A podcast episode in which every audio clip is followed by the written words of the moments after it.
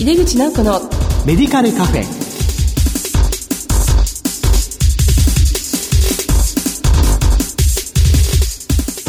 こんばんは。帝京平成大学薬学部の井出口直子です。井出口直子のメディカルカフェ。この番組は医療を取り巻く人々が集い語らい情報発信をする場です。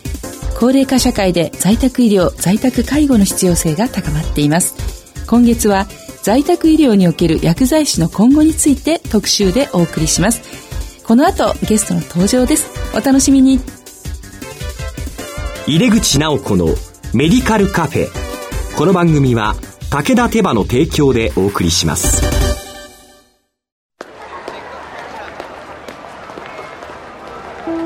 世界は大きく変化している。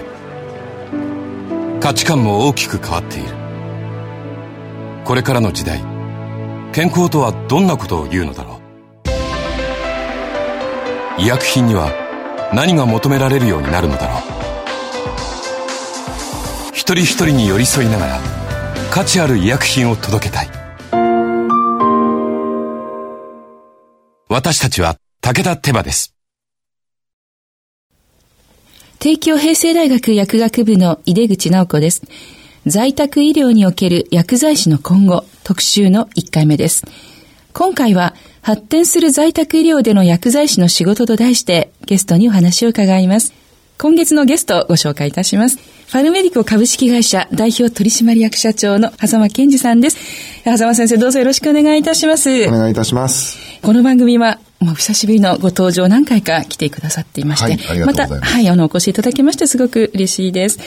えー、ちょっと改めまして、東健二先生、ご略歴と現在のお仕事を教えていただけますか、はい、ありがとうございます。平成7年に大阪大学医学部を卒業して第一外科というところに進みました。で、熱心に外科の手術ばっかりしてたんですけれども、10年ぐらい経って実家が薬局だったもんですから、薬局を継いで今のご紹介いただいたファルメディコという会社を作りました。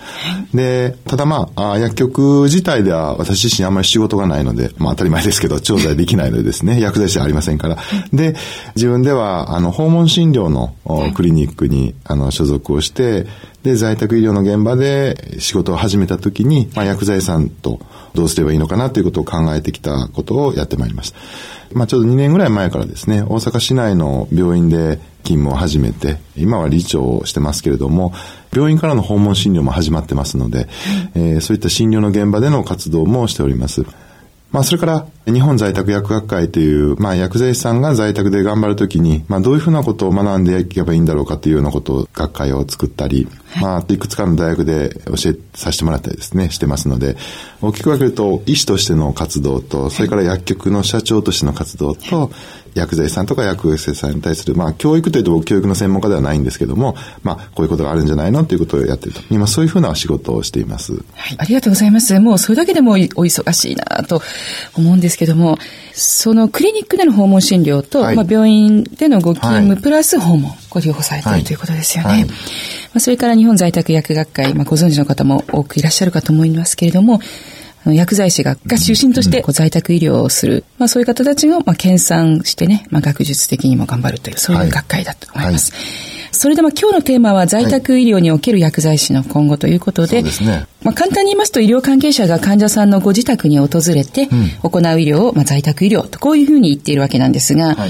まあ、今こう医療介護のあり方が包括ケアでだんだん変化していくんですけれども、まあ、先生はこの薬剤師に求められる知識や技能はどのようにこう変化していると思われますか、はいそもそも在宅医療っていうのはそんなに一般的ではなかったんですよね。この国ではね。で、はい、お医者さんの往診っていうのがあってですね。はい、で、ちょっとお母さんの調子悪いから先生来てって言ってですね、先生が往診カバン持っていくっていうのは、これはもう明治の時代からこの国であったことだと思うんですね。えー、ただ、その、いわゆる往診と、まあ、訪問診療、こう違うっていうのは、往診っていうのは、まあ、オンデマンドというか、呼ばれていくっていう形ですね。うん、で、今、訪問診療っていうのは、ある意味で計画的訪問診療なので、はい、例えばお医者さんも月に2回の計画的訪問診療の契約を最初に結んで、はい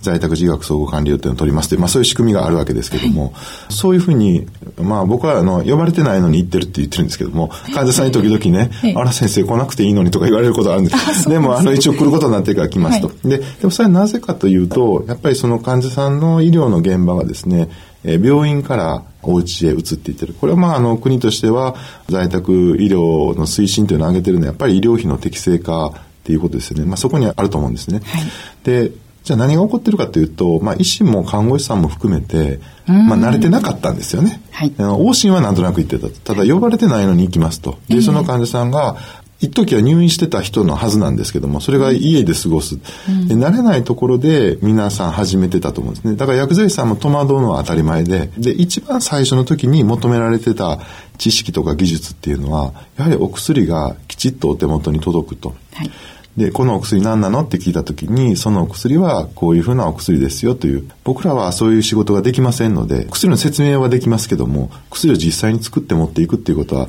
あの、医師の方では今、もともとありませんしね、院内調剤の時には多少やってたと思いますけども、でもこれだけ医療が多様化した時に難しくなってると。で、薬というものを持ってきて、そのことについての説明をしてくれるという、情報を提供してくれるということを、薬剤師さんもその在宅医療が始まって、あの、熱心に取り組まれたと思うんですよね。で、それはそれで十二分に意味があったと思うんです。はいで、ただ、まあ、在宅医療推進って言い出しからもやっぱり20年、30年と過ぎてきた中で、はい、社会的な情勢が大きく変化していると。例えば、その薬をお届けする。って言った時に、多少近未来的なことを言うと、ドローンが持ってくるかもしれないわけですよね。えー、で、うん、薬の説明をしますと、はい、うん。これの薬は何とかの薬です。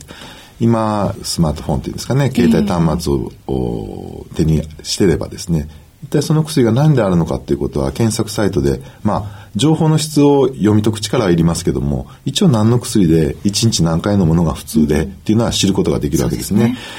だからその中で、まあ、薬剤師さんという国家資格者がわざわざ行ってやるっていうことの意味とかっていうことの議論が起こってきて、えー、やっぱりあの変化してるんだというふうに思います。うんうん、で、僕自身も自分で先ほど申し上げたような文脈で在宅に行って患者さんを見て、最初戸惑うわけですよ。え、こんなんここで見るの？とかですね、あこの状態で頑張って家で過ごしてはるんやと。で、そこでまあ医師として行ってやれることは決まってて、でも薬を出して飲んでもらわないといけない。で、そこで実際に薬剤師さんとやり出した時に、こう、いろいろ気づいてきたことがあって、10年ぐらいやってきた中で、こう、気がついてきたのは、今薬剤師さんに求められている知識とか技術っていうのは、いかにきれいに準備して早くお届けして、で、いかにわかりやすく説明するかということから、はい、いかにこの薬の内容でね、患者さんの状態は良くなっていってるのか。うんまた、もし副作用が出たり、もしくは効果の発揮が不十分だった時に、どうすればいいのかっていうことを自分で考えて、医師と話し合いができる。まあ、そういった方に移ってきてると思うんですよね。はい、だから、端的に言うと、今までは薬が体に入るまでの部分を担う、うん、仕事やったと。これは今求められているのは、これは実は病院でも外来でも同じだと思うんですけども、薬が体に入った後を見て、必ず次回の処方がありますから、診察処方が。はい、そこへ向けて何かいい提案、もっと良くするためには、うん、もっと適正に、えー、薬物治療を行うためにはどうすればいいかっていうことを考えていく。まあそういうふうにシフトしてるんじゃないかなというふうに思いますよね。遡るとこう、往診っていうのがね。往診。私も往診してもらった記憶がパーンと上がってきたんですよね。えーうん、看護師さんを連れて、まあ、先生が黒いカバンを、ね、そうなんです。ドクターズバッグ、パカッと上が開く、えー、やつ。で、ああいう黒い大きな革のカバンに、まあ、聴診器とか血圧計とか全部入れて、うん、で、当時は注射のセットとかも持ってですね、はい、まあ、行くという、まあ、そういう往診スタイルですね。それは今までも、ただオンデマンドだったわけです。ただ、今は、計画的な訪問診療。でその方はなぜ計画的に見るかというとやはり高齢になってきて、はい、何か状況が変わってないかどうかは定期的に見てあげないといけないと、はい、えー、まあ、そんなふうな時代の変化に伴ってやっぱり薬剤師さんの知識とか技術求められる部分は変わってきてると思いますよね。そうですね。うん、まあ、お薬出して渡して終わり運んで終わりということではなくて説明して終わりじゃなくて必ずその飲んだ後飲んだ後まあ、薬剤師の目線で見て観察をして、それとドクターと話し合っていくということなんですよね。そうです、そうです。で、その際に薬剤師が行うフィジカルアセスメントということの普及に関してはもう本当に先生のご尽力あって今があるんじゃないかと思うんですが、まあ、これを薬剤師が使うということに関しては、どのようにお考えでしょうか、うん、そうですね。薬が体に入るまでの部分から、薬が体に入った後の部分にシフトすると。はい、で、ここの概念が、入ってないと、実はフィジカルアセスメントとかバイタルサインっていうのは非常に違和感があると思うんですね。そうですね。えー、いわゆるこう渡すまでの仕事で、うん、例えば血圧を測るとなると、えー、血圧を測って高くて高圧剤の投与を考えるのは、それは医者の仕事違うんかと。なるわけですよ。はい、で、当然その診断と処方は、移行為の真ん中の行為なので、医師しかしてはいけないわけですね。で、それを薬剤師がするってなると、それは法律に違反してんじゃないかとか、そんなことはしてはいけないとか、必ずそうなるわけです。で、ただ、薬を飲んだ後も見ますということになると、今薬剤師さんは現状ですね、血圧を下げるお薬とか、気管支を広げるお薬とか、痰を出しやすくするお薬、むくみを取るお薬、脈を穏やかにするお薬って全部使ってるわけですね。で、それは全部、えー、自分で脈を取ったり、胸の音を聞いたり、お腹の音を聞いたり、熱を測ったり、血圧を測ったりしていく中で、あ、うまく効いてるとか、うん、もしくは、あ、効いてないとか、副作用が出てるとか、見ることができるわけですよね。はい、あの、正しくお薬を調剤することは、今なおまた今後も極めて重要ですし、はい、説明が誤った説明であるならば、それは意味がありませんから、うん、そこは非常に大事なんですけども、でも、最近の ICT とか機械化の技術を借りながら、もっと効率化されると思うんですね。で、空いた時間でやっぱりそのフォローをすると。で、その、出した後も見るんだということを考えると、実はこのフィジカルアセスメントということの、必要性というか位置づけがね、クリアになると思いますね。だから象徴的だったのは、その、日本在宅薬学会に来てる、来て、まあこういうやり方を覚えた薬剤師さんがですね、まあ40ぐらいなんですけども、はい、Facebook かどっかに書いててですね、で、なんて書いてたかっていうと、まあ大阪でね、患者さんのところに訪問に行ったと。はい、で、誰々さん血圧測ろうかって言うたと。はい、そしたらその患者さんが、はい、なんで薬剤師が俺の血圧なんか測るんだって、パッとこう言われたと。で、一瞬ひるんだんだけども、でも、とっさに口がついて出たのは、いや、今、血圧下げるお薬を渡してるでしょうと。測らないと、効いてるかどうかわからないじゃないですかって言ったと。はい、そしたら、そのおじさんが、なんか2秒ぐらい考えて、それもそうやなって言って、測りましたと。で、測りながら、なんでこんな簡単なことを僕らはしてこなかったんだろうかと。うん、当たり前じゃないかと、えー、いうことですよね。で、あの、平成25年ですか、その10月の患者のための薬局ビジョンですね、2年前の。あの時に、対物から対人に出てたと。で、端的に言うと、薬剤師さんが患者さんにお渡ししたいのは、血圧を下げるお薬ですかと。それとも血圧を下げてあげたいんですか？と。はい、っていう、これがもう物から人へだと思うんですね。うん、だから、その、そういうふうなことを見ると、患者さんの体に薬が入る前から後、ここの概念をぜひ、負に落ちといてほしいと思うんですね。そうすると、こう、いろんなことが分かりやすくなるし、で、何より大事なのは、じゃあなぜ薬学の道に進まれたんですかって言った時に、えー、いや上手に調剤したいと思ったんですよとかですね、もう流れるような服薬指導してみたかったっていう人はすごい少なくて、やっぱりもっとこうプリミティブで患者さんが困ってはって、で、こう自分の知ってることでバッとこうやったら、すごい楽になりはって、で、誰々さんありがとうって言われたら、いやいや、こんな当たり前や、仕事やから、でもよかったね、本当にっていうことがやりたかったと思うんですね。はい、これがだから薬を渡すんじゃなくて、人のことを良くする。だからまあ、その中においてフィジカルアセスメントの、はい、位置づけが分かれば、あとはどうやって習得すればいいかとか、はい、それをどうやって活用すればいいかっていうのは、なんか自然とはまってくる気がしますよね。そうですよね。まあ、非常にこう言葉としては似近いんですけど、すごく意味が違ってきますよね。血圧を下げる薬なのか、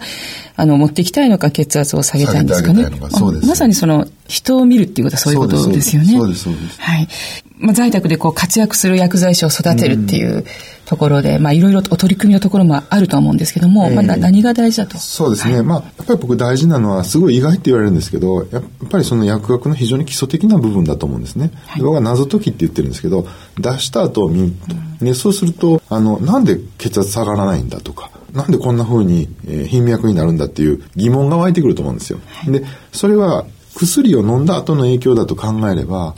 これはひょっとすると、その吸収分布代謝排出のどっかがまずかったのかもしれないとか、はい、もしくはそれがうまくいったから今患者さんは落ち着いたのかもしれないっていうですね、ええ、だからその患者さんの見る薬学で学んだ内容ですよね。それをもとに取り組んでいくっていうのが大事だっていうふうに思いますね。今、日本在宅薬学会でもいろんなセミナーをしたり、e ラーニングをしたりしてますけども、それは主にやっぱりそういう出した後を見るためのツールの部分と、で、その出てきた結果を解釈するための、まあ、薬学的な部分。で、実際にそれらを使ってどうすればいいかという、まあ、演習的な部分ですよね。はい、やっぱりそれが重要なんじゃないかなと思って教育のカリキュラムを組んでますけどもですね。はい、ありがとうございます。まあ、よく考えると大学でもちゃんとこう学んでいるんですよね。そういうね。それを生かしてこなかったかもしれない、えー、ということと。そうです、そうです。はい。それから、まあ、あの、日本在宅薬学会の方のセミナーなんかは、まあ、それをより、まあ、演習のような形だったりとか、うん、まあ、考え方を助けるような。そういうことができればいいなと思ってですね、やってます。まあちょっと似たような質問になってしまうかもしれないんですけども、まあ、薬剤師による理想的な訪問薬剤指導法というのは、うん、そうですね。はい。あのー、やっぱりこれもこう元に戻るんですけども、えー、あの、すごく早く持って行って、カレンダーにちゃんと詰めてあげて、説明して分かりましたか、うん、じゃあ、頑張って飲んでくださいね、お大事にっていうものではなくて、はい、えー、そこは当然見ながら、はい、であ、あなたの問題は解決してるのとか、今、痛いとこ苦しいとこ痒いとこそういうとこありませんかとでもしあるってなった時に、はい、今飲んでる薬でそういうことは起こってないかということを判断して、その情報をやはり医師にきちっとフィードバックして、次回処方の前に提案をすると。そこが、まあ、訪問薬剤管理指導としては重要だと思いますし、はい、お気づきだと思うんですけど、そのことは外来でも実は同じで、えー、病棟でも同じなんですね。ぜひその飲む前じゃなくて薬が体に入った後をフォローしていただくというふうにしていただくのがいいかなと思います。それをドクターやナースとかと共有しながら、はい、まあ、チームでもやっていくということですよね、はい、ありがとうございます。この日本在宅薬学会で、このフィジカルアセスメントを学んでですね、はい、まあ、育った薬剤師が、まあ、ご自分もセミナーをこう各地やるようになっていて、はい、今、ね、今何名ぐらいの人が今ですね、あのやってくれてる講師はあの資格を持ってる人はもう300人ぐらいいるんですけども、えー、実際に動いてくれてる人は1割いくかどうかだと思うんですよね。で、受講生は今3700人ぐらいを超えてますので、はい、まあ7、8年かかってですけども、えー、でも僕自身が講師をさせていただいたのは多分ね、1500人ぐらいなんですよね。で残りはもう薬剤師さんが薬剤師さんにその主義とか、もしくは位置づけを、あのお話しする時代に入っているので、まあ、きっとその時代はあの変わりつつある潮目をね、迎えてるのかなと思ってますけども。はい、この日本在宅薬学会をまた今度ですね、はい、7月29、30で、こうパシフィコ横浜で、はい、はい、ぜひぜひご参加をください。はい、えー、ホームページの方から参加申し込みすでに始まっております。し、一般演題の方もお願いいたします。はい、えー、というわけで、在宅医療における薬剤師の今後特集の1回目、発展する在宅医療での薬剤師の仕事と題してゲストにお話を伺いました。えゲスト、ハルメディコ株式会社代表取締役社長の狭間健さんでした。えー、お忙しい中ありがとうございました。もう一回あの、お越しいただきますのでですね、はい、まあ今回まあありがとうございました、はい。ありがとうございます。はい。